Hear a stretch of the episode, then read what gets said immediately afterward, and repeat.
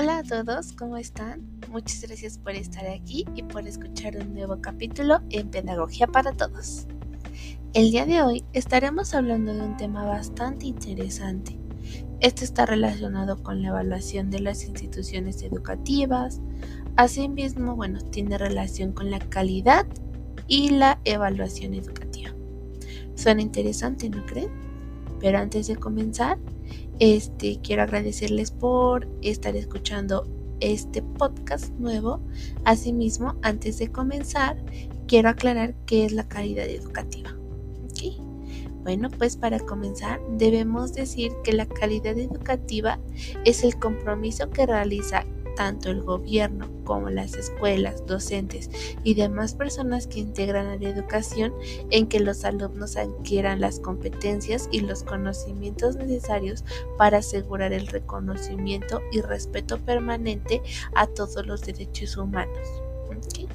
Esta también está muy relacionada a lo que nos dice el artículo tercero de nuestra constitución política ya que menciona que el Estado garantiza la calidad en la educación obligatoria de modo que se logre el máximo aprendizaje de los educandos.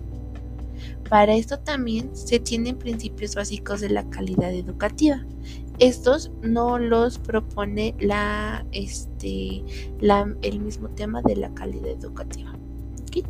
El primer principio es el principio de universidad. ¿Esto qué quiere decir? Este nos dice que todas las personas deben de tener acceso a la escuela y permanecer en ella hasta concluir su educación, obligatoria. Pero ¿esto qué es? Bueno, pues cada persona que esté estudiando tiene derecho a permanecer en esta hasta concluir toda su educación, ya sea kinder, primaria, secundaria o nivel medio superior o preparatoria. También tenemos el principio de equidad. Este nos menciona que no deben de existir ningún tipo de diferencias en el acceso, logro o permanencia de la educación. Estas diferencias pueden ser en función al género, grupo étnico, cultura, religión, nacionalidad, etc.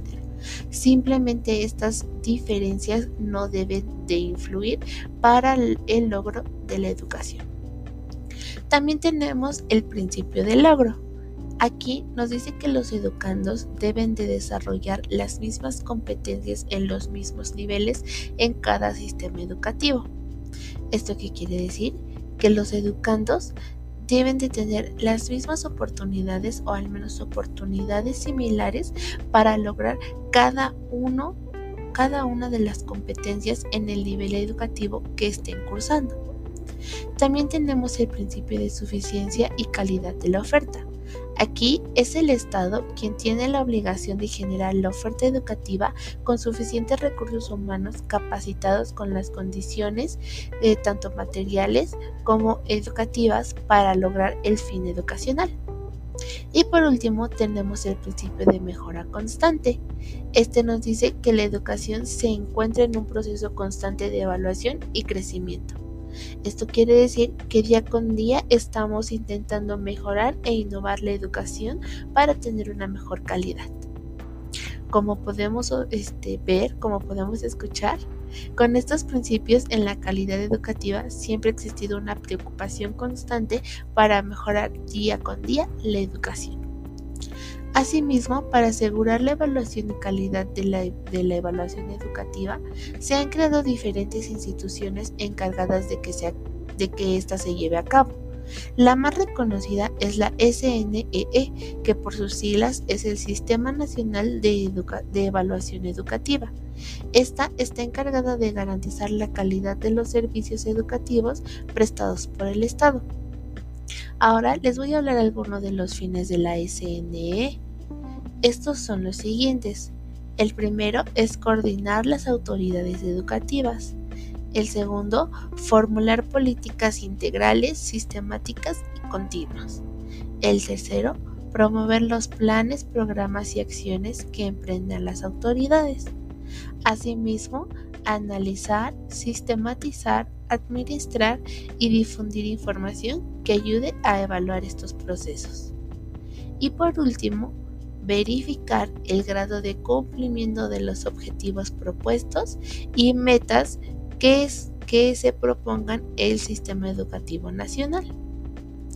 Como podemos escuchar, la evaluación educativa innova y se actualiza día con día para brindar una mejor calidad educativa para todos los estudiantes en todo México y en todos los lugares, promoviendo que se mejore para evitar tanto la deserción como el rezago educativo mejorando para dar una mejor calidad educativa y poner en alto la educación en México. Espero que este podcast te haya sido de utilidad. Asimismo, bueno, que si tienes algún tipo de duda se haya resuelto. Igualmente, te quiero agradecer mucho por estar escuchando este nuevo capítulo en Pedagogía para Todos. Muchísimas gracias y que tengas una excelente noche, día o tarde, depende de qué hora lo estés escuchando. De este lado, Daniela Esquinca, espero que estés muy bien. Adiós.